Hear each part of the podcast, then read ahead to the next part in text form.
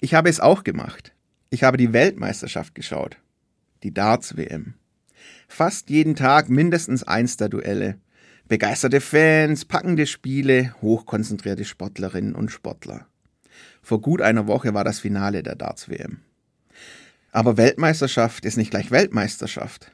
Bei der Fußball-WM der Männer vor einem Monat gab es für mich zu viele unsportliche Sieger, zu viele versteckte oder auch offene Gehässigkeiten und auch sonst manch Fragwürdiges.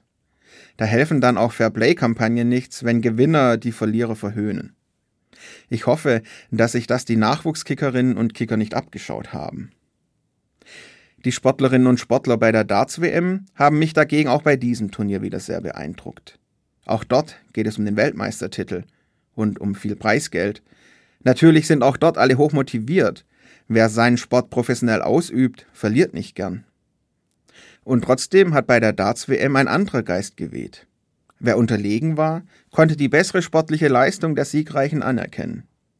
Wer das Spiel gewonnen hatte, hatte in der Regel tröstende Worte vor die Unterlegenen, die weit über einen kurzen Handschlag hinausgingen.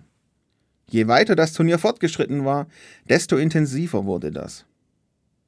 Solch einen Geist wünsche ich mir nicht nur im Darts, sondern immer, wenn Menschen miteinander zu tun haben.